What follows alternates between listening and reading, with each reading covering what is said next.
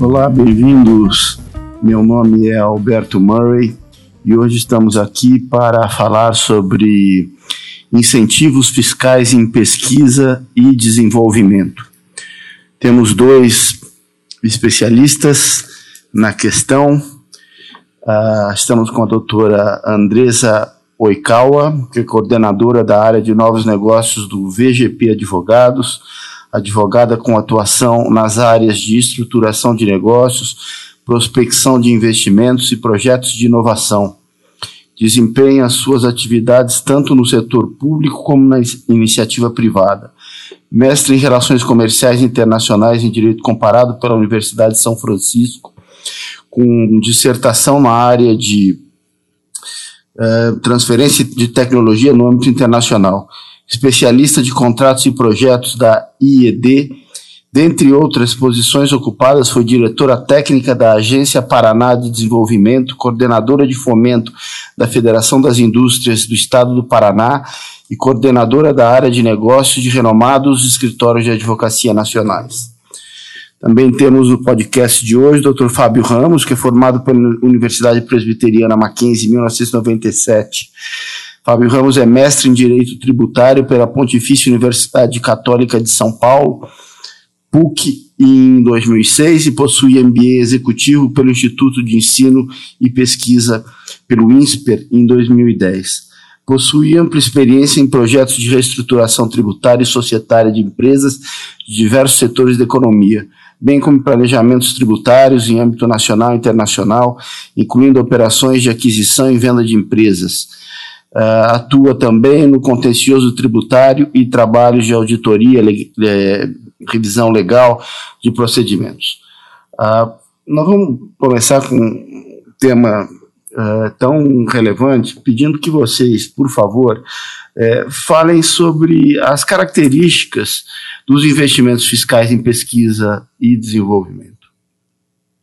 É, bom dia a todos. É, primeiramente, obrigado pelo tempo, é, pela presença e pela abertura de agenda para se tratar de um tema tão importante quanto uh, uh, esse de incentivos fiscais na área de pesquisa e desenvolvimento, ainda mais numa fase da economia em que se demanda cada vez mais a reindustrialização, se é que se pode dizer esse tema, uh, para o bem da nossa economia.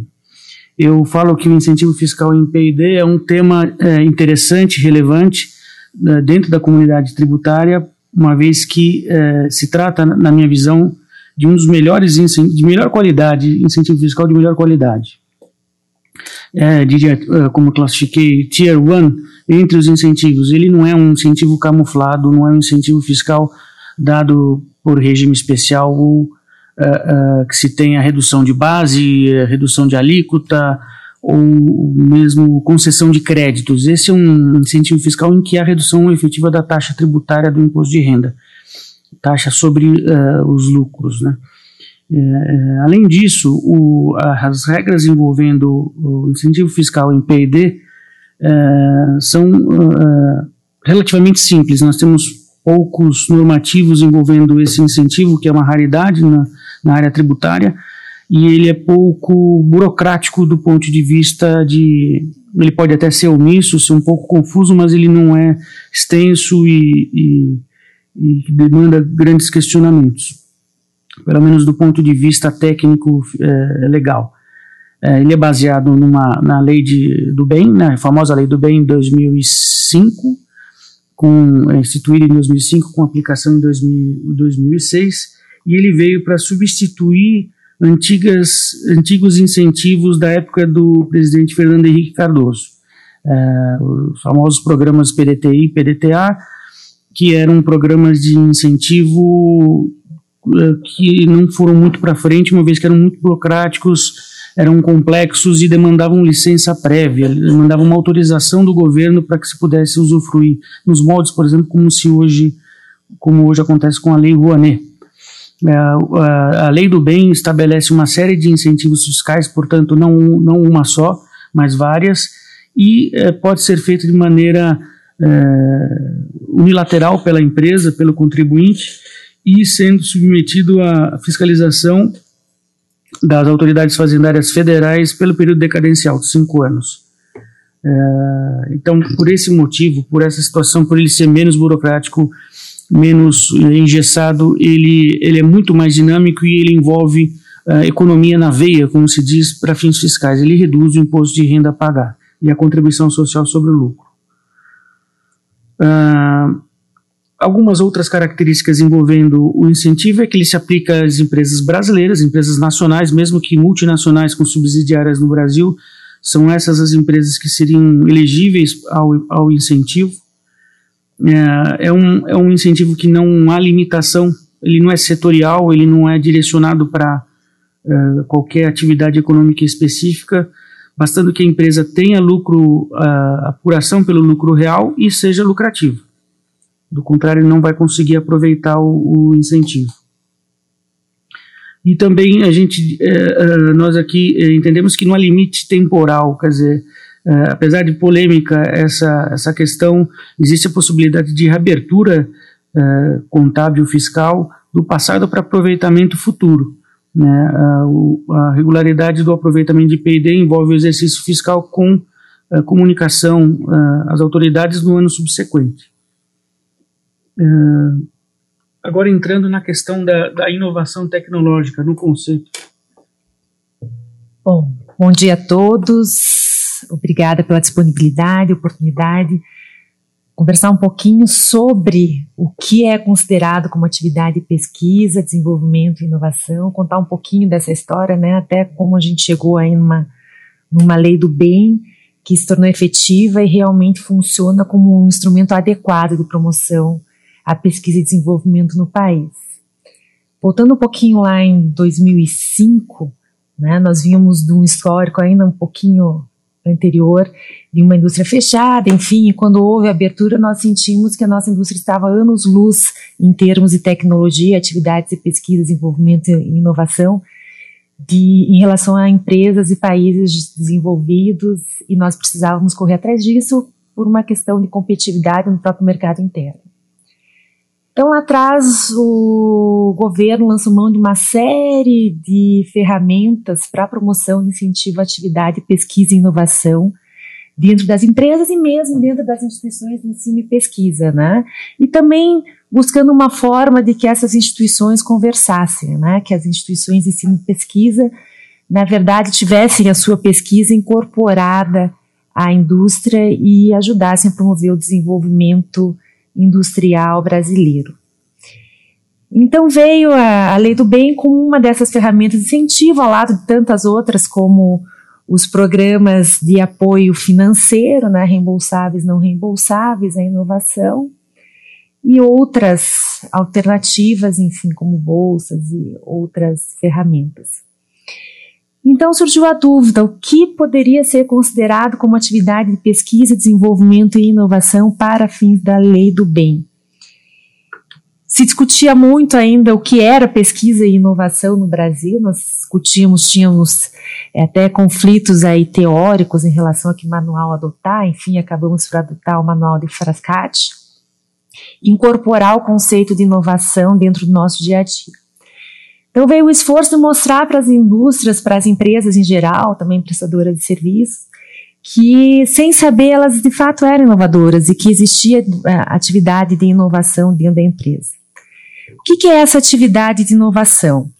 Ela não é necessariamente uma atividade que venha gerar uma, uma solução, um produto disruptivo para o mercado. Ela pode ser uma atividade interna que venha favorecer o próprio processo interno de uma empresa e que, por fim, aumente a sua competitividade. Então, o que vale? Como que a gente consegue comprovar que há, de fato, uma atividade de pesquisa, desenvolvimento e inovação dentro de uma empresa? Nós precisamos medir o esforço e inovação. Se aquela empresa, de fato, tem uma estrutura em que se internalize o esforço de desenvolvimento, seja de um novo produto, seja de um novo processo, seja de um novo serviço, seja da, do aprimoramento de um serviço, de um produto ou de um processo já existente. Como que se comprova isso? Precisa ter uma estrutura é, grande de pesquisadores dentro da empresa? Muitas vezes não. É, já existe dentro da empresa uma estrutura de engenheiros, enfim, é, que trabalham dia a dia nessas melhorias e que nós conseguimos vislumbrar aí o esforço de desenvolvimento. Há também que está é, é, alinhado com o que tem de novo em tecnologia. Né? Não precisamos trabalhar numa tecnologia disruptiva, mas está alinhado com o que existe no mercado e saber que todo aquele esforço, na verdade, ele terá um impacto no mercado, seja no aumento da competitividade da empresa ou seja por trazer uma solução nova para o mercado. Então, o que, que nós incluímos nessas atividades de P&D? Toda a área de pessoal voltado a desenvolvimento, aí nós estamos falando de engenheiros, estamos, estamos falando de técnicos e outras pessoas que sejam necessárias às atividades de P&D. Estamos falando da, da possibilidade de transferência de tecnologia, né? Essa tecnologia, ela pode ser em parte o desenvolvimento adquirido ou contratado parte do serviço de desenvolvimento. Estamos falando de infraestrutura para desenvolvimento desse, desse plano de pesquisa e desenvolvimento dentro da empresa. Estamos falando da aquisição de máquinas e equipamentos necessários à estrutura de pesquisa e desenvolvimento da empresa. E falando de outras despesas acessórias também, né? é, parcerias com instituições de ensino, pesquisa. É, hoje existe já um arcabouço legal muito confortável para a cooperação entre empresas e ICTs, né? temos a estrutura dos NITs, enfim. É, podemos contratar, sim, serviços é, de terceiros e de instituições de ensino e pesquisa para desenvolvimento P&D temos despesas também é, que podem é, trabalhar com a parte de registros, homologações, enfim, uma série de despesas aí que podem ser incluídas. Né? O que é importante é que as empresas se entendam como inovadoras, olhem para dentro e vejam se de fato há um esforço para desenvolvimento de inovação dentro do seu cotidiano.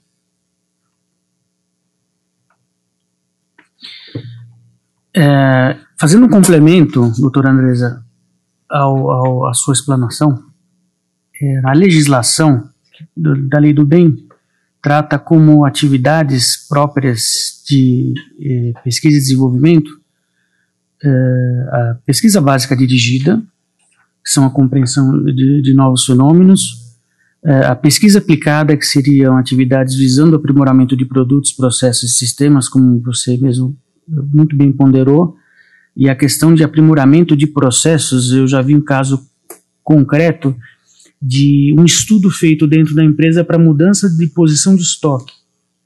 E isso gerou direito ao, à dedução do, do, do incentivo fiscal, porque de fato melhorou o processo produtivo, deu fluidez e aquilo trouxe é, é, valor agregado né, ao negócio da empresa. Então, se encaixaria nessa questão de pesquisa aplicada desenvolvimento experimental, que seria a comprovação da viabilidade técnica do, da, da, daquele dado, daquela dada pesquisa, daquele item. É, aí entra a parte mais de laboratório, né, aferição, certificação, calibração, testes e ensaios.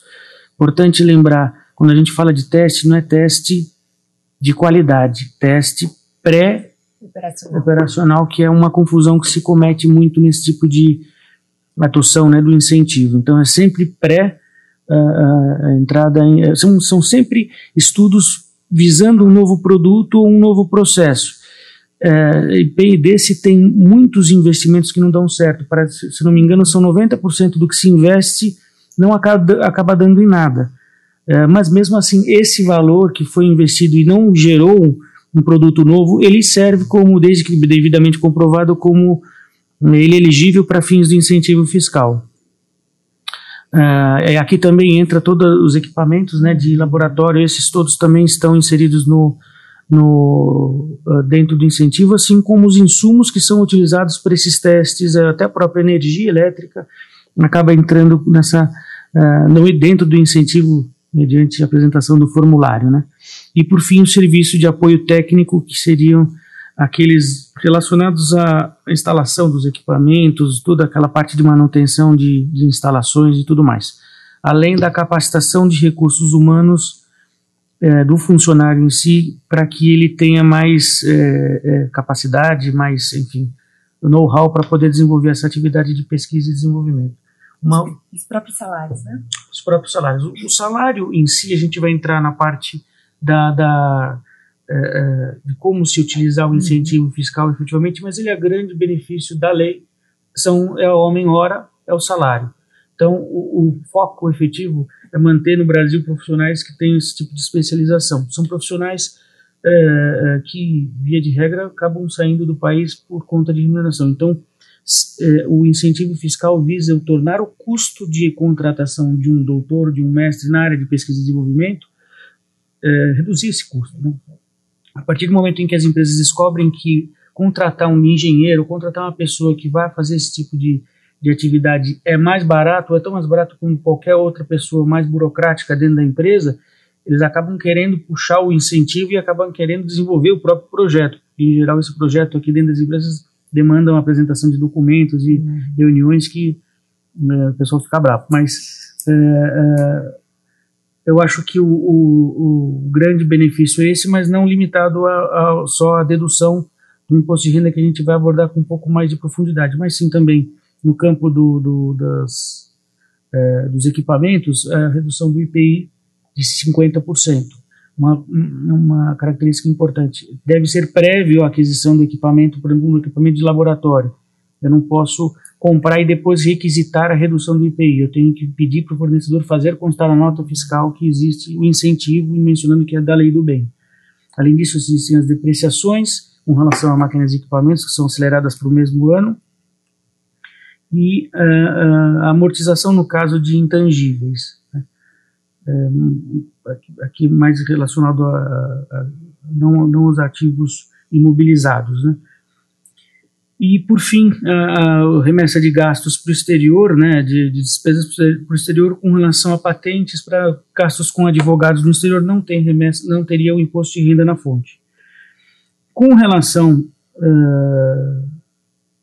à questão do principal do incentivo, que é o, o grande chamariz, seria a dedução do imposto de renda desses gastos. Então, já se tem como, não como incentivo, mas a lei destaca que o salário do funcionário ele já é uma despesa operacional, é uma despesa administrativa, dependendo do caso, já dedutível do imposto de renda. Então, ela pode ser deduzida do, das receitas.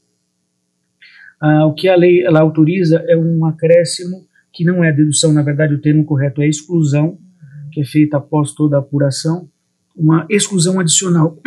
então, nós teríamos aproximadamente de 160% a chegando até 200% da despesa. Então, uma, um, um, funcionário que eh, tem um salário de 10 mil, ele seria despesado em 20 mil.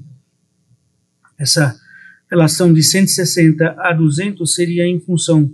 Ela começa a 160 se a empresa tiver um acréscimo de 5% dos seus funcionários na área de pesquisa e desenvolvimento, seria para 180 e se ele tivesse patenteado o resultado da sua pesquisa, iria para 200. Então, essa é a regra efetiva.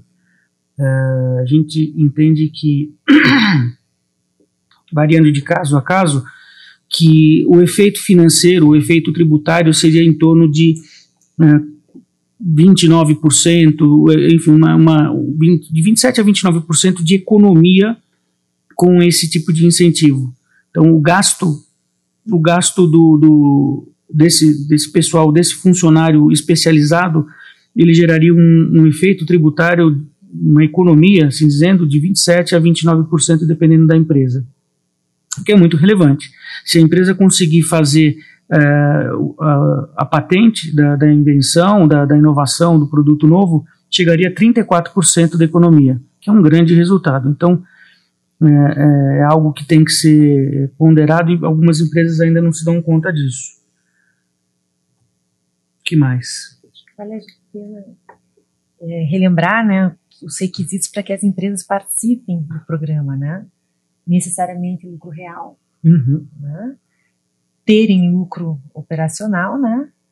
Isso. E estarem kits com todas as suas obrigações tributárias federais.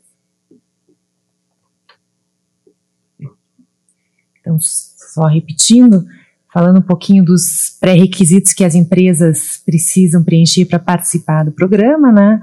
Serem empresas que estejam no regime de lucro real, é, terem lucro operacional no exercício e estarem kits aí com as suas obrigações tributárias e fiscais.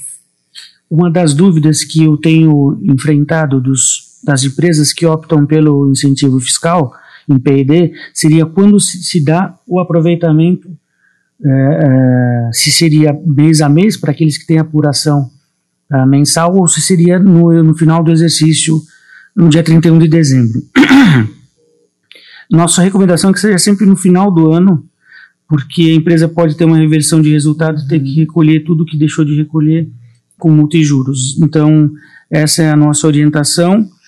Uh, no, que se refere à, formalização, sem querer te atropelar, não sei se... Fique bem à vontade, eu vou complementando. A formalização é, junto à Receita Federal se dá, é, na verdade, com a tomada de, das seguintes medidas. A, a criação de uma conta contábil, ela é medida condicional, precisa ter uma conta uma despesa, uma conta de despesa envolvendo pesquisa e desenvolvimento que as empresas em geral não têm, e isso pode levar a uma autuação, isso é um ponto muito importante precisa ficar destacado, então eu teria retirada do custo daquele funcionário de um determinado departamento e passando a ser despesado em geral para a empresa. Então, é, é, dependendo do departamento, eles vibrariam com essa, com essa informação, pois deixa de, ele reduz né, o custo do, é, o custo deles e passa a ser um custo geral.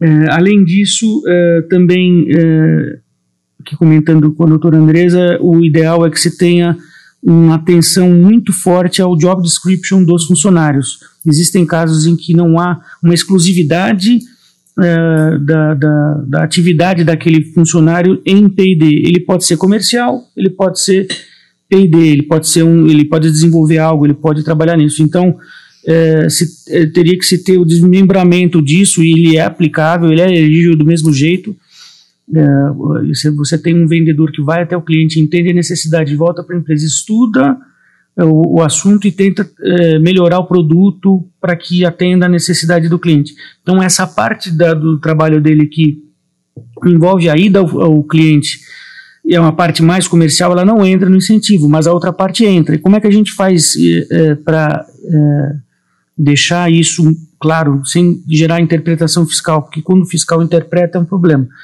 Então, para não ter problemas com a interpretação, é, o que nós recomendamos é preenchimento de formulários, melhoria do, do job description, é, timesheet, é, apresentação de, é, de PPTs ou de qualquer tipo de desenhos industriais que demonstrem o que foi feito naquele projeto. Se for uma área inteira só para P&D, o ideal é pegar por amostragem que já resolve com o job description indicando 100%. Mas se for uma área que seja meio a meio, 80, 20, 30, 70, o ideal é que se tenha os projetos individualizados com indicação de quais são os profissionais que participaram daquilo. É, esse é um outro cuidado também que a gente é, sempre indica. O uh, que mais? Deixa eu enfatizar aqui a questão do projeto né, individualizado. Isso é muito importante é, se torna muito mais fácil a comprovação é, das atividades de P&D quando nós temos de fato projetos individualizados de inovação, sejam eles de base anual, sejam eles plurianuais, mas que sejam ali identificados realmente na forma de projeto, começo, meio, fim, todos os recursos empregados, seja em, colaboradores, sejam uh, os outros recursos passíveis aí, isso facilita muito na hora de preenchimento do formulário e comprovação de que de fato nós estamos diante de um pro projeto de inovação. Né? Se torna muito uh, menos frequente questionamentos em relação às atividades de P&D quando elas estão formatadas dentro desse compliance de inovação projeto a projeto. A descrição dos projetos, quando for submetido ao, seja ao Ministério de, ao MIDIC ou à Receita Federal, na nossa discussão prévia à apresentação, né, doutora Andresa, é que eles devem ser muito bem é, descritos é, precisa ter um, um, um, um dossiê, o dossiê ele, ele deve estar não somente é, é, composto por documentos fáticos, é matéria de prova de que efetivamente aquilo foi feito, mas também uma descrição. A linguagem precisa ser uma linguagem clara para que quem receber isso, seja no Ministério de Ciência e Tecnologia, seja na Receita Federal, entenda, pelo menos inicialmente, do que, que se trata aquele projeto. Um dos motivos de glosa do, do, dos incentivos que a gente mais vê no dia a dia uh, seria essa parte de não entender uh, o que foi feito e simplesmente por não entender eles uh, não aceitam o incentivo fiscal, não aceitam o aproveitamento do incentivo fiscal. Então essa é, uma, é também um outro cuidado que se deve ter no momento da adoção do, do, do benefício. de qualquer forma, no que se refere à fiscalização, o que nós vimos e continuamos a ver é que sempre houve me corrija, por favor, doutora Andresa, é, pouca fiscalização, seja por desconhecimento da, de quem é, é, faz essa a, a parte da, da, da, inspeção fiscal, seja pelo próprio interesse do governo de ter empresas investindo nessa área. A gente é, tem visto que em diversas manifestações, inclusive na imprensa, de que o governo tem interesse de que as empresas se especializem e que o nosso know-how, que, a empresa pare de eh, exportar somente commodities e passe a ter eh, remessa para o exterior de produtos industrializados mais tecnológicos. Então, uh, existe aí uma essa parte da dificuldade de entendimento por parte da, da Receita Federal ou mesmo do ou talvez um pouco de falta de boa vontade de entender o que foi apresentado, mas também a gente vê pouca fiscalização. Muitos casos que estavam prestes a decair acabaram decaindo, passando cinco anos sem qualquer tipo de fiscalização é, durante todo o período. É, nesses últimos tempos, nós temos visto uma abordagem maior, não só é, na, na, na, área de incentivo de, de PID, mas como também em outras áreas, como Lei Rouanet, enfim, está tudo um pouco na, na mídia, né? Etapas do projeto, eh, eu diria que o ideal seria segregar eh, dentro da empresa por fases. Primeiro, uma, uma fase de apresentação da, do projeto para as diversas unidades que estão envolvidas nesse tipo de atividade. Eh, segundo momento é o diagnóstico feito por um profissional que conheça a matéria, que conheça o processo que foi elaborado e também alguém que entenda a legislação. Então, trabalho em conjunto, que depois seria validado e, por fim, formalizado, desde que todas as obrigações acessórias, diria assim, eh, forem cumpridas. Deixa eu fazer uma observação aqui. O que é importante para a empresa em todo esse processo de sensibilização é que ela entenda e internalize que o incentivo fiscal ela é uma ferramenta dentro desses projetos de inovação. Né? Então, toda essa fase de planejamento, ela é muitíssimo importante, de desenho do projeto de inovação é muitíssimo importante para que a gente chegue de uma forma confortável à utilização dessa ferramenta. É, é, eu acho que, da minha parte, para finalizar, eu, eu, é, eu falando na, na, questão estatística, basicamente, o Brasil é um país que investe muito pouco nessa área, pelo que eu tenho de notícia muito se investiu no passado é, somente na parte estatal, que era basicamente Petrobras e Vale, que eram os grandes investidores em P&D. O que se tem tido um esforço agora é, ter, é, é o crescimento, né, inclusive, de empresas que estão é, é, adotando esse novo incentivo da parte privada nos últimos tempos, e agora existe um grande esforço de ampliação dos incentivos para outras frentes, por exemplo, empresas menores, empresas que têm uma apuração do, do imposto de renda pelo lucro presumido, que hoje não é permitido, somente lucro real. É uma outra questão também é amplitude no que se refere à questão do prazo para aproveitamento, já que uma empresa pode entrar no prejuízo e acaba perdendo se passar, por exemplo, prazo uh, uh, decadencial, o que não acontece, por exemplo, com os prejuízos fiscais. Os prejuízos fiscais você não se perde nunca. Então, existe uma força, uh, uh, a gente vê inclusive do Congresso, de tentar ampliar ainda mais e tornar mais atrativa atrativo esse tipo de incentivo. Uh, se for comparar os investimentos que o Brasil fez em comparação a tigres asiáticos, Estados Unidos, Canadá, é de se envergonhar. Não chega a 5, 10%. Então é, é, é uma área que se tem, é que está foco total é, tentando desenvolver o país, né? Acho que nesse sentido, voltando lá um pouquinho ao que nós conversamos no início, o Brasil ele começou a dar alguns passos mais largos no sentido de fomentar a inovação no começo da década passada, né? E o grande desafio era criar-se um ecossistema propício à inovação. E eu acho que nesse sentido nós já avançamos muito nos últimos anos com a criação de um sistema que permite uma interação mais clara entre empresa, universidade, instituição de pesquisa. A criação da Embrapi já veio muito nesse sentido de mostrar que é, o Brasil já está num um passo pouquinho à frente em termos de interação e de promoção de atividades de pesquisa, desenvolvimento e inovação. O que nós víamos lá no início da aplicação da lei, nos primeiros anos, era um número muito baixo, muito relevante de projetos e, como disse o Fábio, basicamente concentrado em grandes empresas, né? É, puxando um pouquinho os dados de 2017, hoje nós já temos, nós passamos um número de projetos lá em 2006, salvo engano, em torno de 100 projetos. Em 2017, nós temos um número aí de projetos apresentados em torno de 1.500 projetos. Né? Nós estamos falando numa renúncia fiscal possível, né, quando terminarem de, de apuração dos números, de 2,1 bilhões de reais. Parece um volume grande, mas se nós levarmos em consideração, como o Fábio falou, as estatísticas de outros países, ainda é um número muito baixo. Né? Então, acho que grande parte do nosso papel, enfim, das empresas que já utilizam os incentivos para a inovação, seja os incentivos fiscais, seja os outros incentivos, é educar o mercado para as possibilidades que existem hoje em termos de apoio à pesquisa, desenvolvimento e inovação. O que quer dizer isso? O governo está correndo junto o risco da inovação. Né? Cabe às empresas estarem atentas para isso e toparem esse risco junto. Né?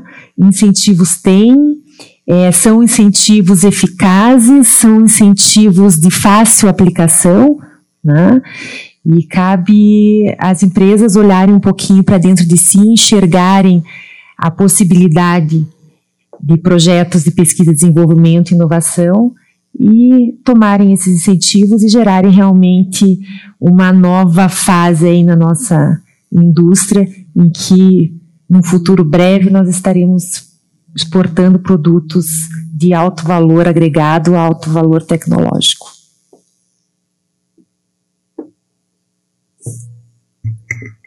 É. Hum, Obrigado pela explanação, pelos debates, doutor Andressa, doutor Fábio. Uh, Para encerrar o nosso podcast, então, qual é o que nós podemos abstrair de tudo isso? Qual é o aconselhamento final que vocês dão para as empresas com relação a esse tópico? Qual é a expectativa de vocês para o futuro com relação a isso? Bom, num cenário que nós estamos vendo de reação econômica, tenho certeza que muitas empresas que estavam em uma situação de não, não aproveitamento dos incentivos por não apresentarem é, lucro no exercício poderão é, estar aptas agora a utilizar os incentivos, né? Mas mais do que isso, num cenário aí de, de anos de lei do bem, é difícil acreditar que tenham empresas que ainda não conheçam é, a dinâmica de ferramentas de incentivo à inovação, né, especialmente os incentivos fiscais referentes à lei do bem, né, porque nós partimos do princípio que numa dinâmica econômica atual, todas as empresas investem em inovação. Quem não investe em inovação está fadado a desaparecer. Né? Então, se todos investem em inovação, queremos crer que todas venham a se utilizar dos incentivos hoje ofertados para atividades de pesquisa, desenvolvimento e inovação. É, concordo contigo, doutora Andressa. É, na utilização desse, é, desse tipo de investimento, não digo nem do incentivo fiscal, mas não se desenvolver tanto do ponto de vista do produto ou do processo, é, é realmente perder competitividade, consequentemente até ser eliminado do mercado. É, a utilização deste incentivo, que é não só esse, quando se fala em inovação, P&D, nós não temos somente, como você bem disse, o incentivo fiscal. Nós temos também incentivos financeiros, você tem o FINEP, você tem uma série de outras, até para compra de, de é, equipamentos, que é um outro erro. O pessoal entende que, tirando a parte mais de P&D, mas outros equipamentos, por exemplo, computadores que são uh, direcionados para a produção, se pensa que a troca ele seria objeto de P&D, não é, ele seria um outra, era uma outra questão. Mas, eh, não obstante todos esses detalhes e, e características do incentivo, se trata de um, uma excelente medida né, de ordem pública. Eu trabalho na área tributária há mais de 20 anos, essa é uma das poucas que eu elogio, porque ela efetivamente reduz o imposto de renda sem qualquer prévia aprovação ela depende da empresa, depende da organização da empresa para poder fazer a comprovação disso. O efeito praticamente ele pode até ser imediato se a empresa é, quiser é, fazer o reconhecimento financeiro no mês, mas uma vez feito no primeiro ano, o know-how fica, porque os, os, os, os, investimentos eles se repetem ao longo dos anos, os investimentos em P&D. Então a empresa acaba adquirindo um know-how cujo efeito financeiro se repete ao longo dos tempos. É uma vergonha para nós termos 5% de investimentos em P&D comparado, por exemplo, aos Estados Unidos que tem 500 bilhões de investimento e nós 25 bilhões. Então, isso de investimento, o incentivo seria em torno de 10 a 5% disso. Então, é um campo enorme para se explorar, considerando a quantidade de empresas e multinacionais que nós temos no Brasil. Né? Muito obrigado. Tivemos hoje no podcast sobre incentivos fiscais em pesquisa e desenvolvimento doutora Andressa Oikawa, doutor Fábio Ramos. Agradecemos aos dois pela participação e convido a todos os ouvintes para que fiquem atentos às próximas uh, realizações de podcast da Comissão de Assuntos Jurídicos da Câmara de Comércio Brasil-Canadá. Muito obrigado.